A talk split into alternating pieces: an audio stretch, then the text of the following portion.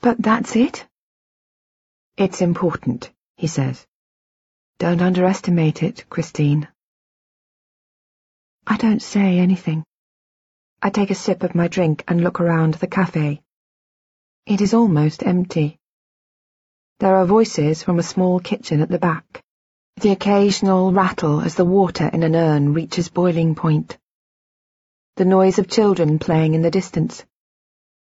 It is difficult to believe that this place is so close to my home, and yet I have no memory of ever being here before.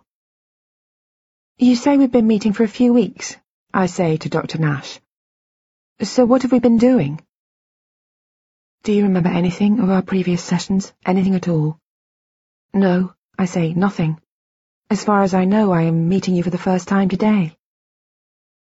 Forgive me asking, he says. As I said, you have flashes of memory sometimes. It seems you know more on some days than on others. I don't understand, I say. I have no memory of ever meeting you before, or of what happened yesterday or the day before, or last year for that matter. Yet I can remember some things from years ago, my childhood, my mother. I remember being at university just. I don't understand how these old memories could have survived when everything else has been wiped clean.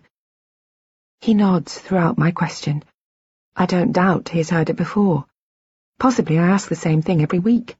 Possibly we have exactly the same conversation. Memory is a complex thing, he says.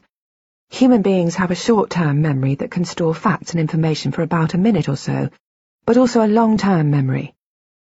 Here we can store huge quantities of information and retain it for a seemingly indefinite length of time. We know now that these two functions seem to be controlled by different parts of the brain, with some neural connections between them. There is also a part of the brain which seems to be responsible for taking short-term, transient memories and coding them as long-term memories for recall much later.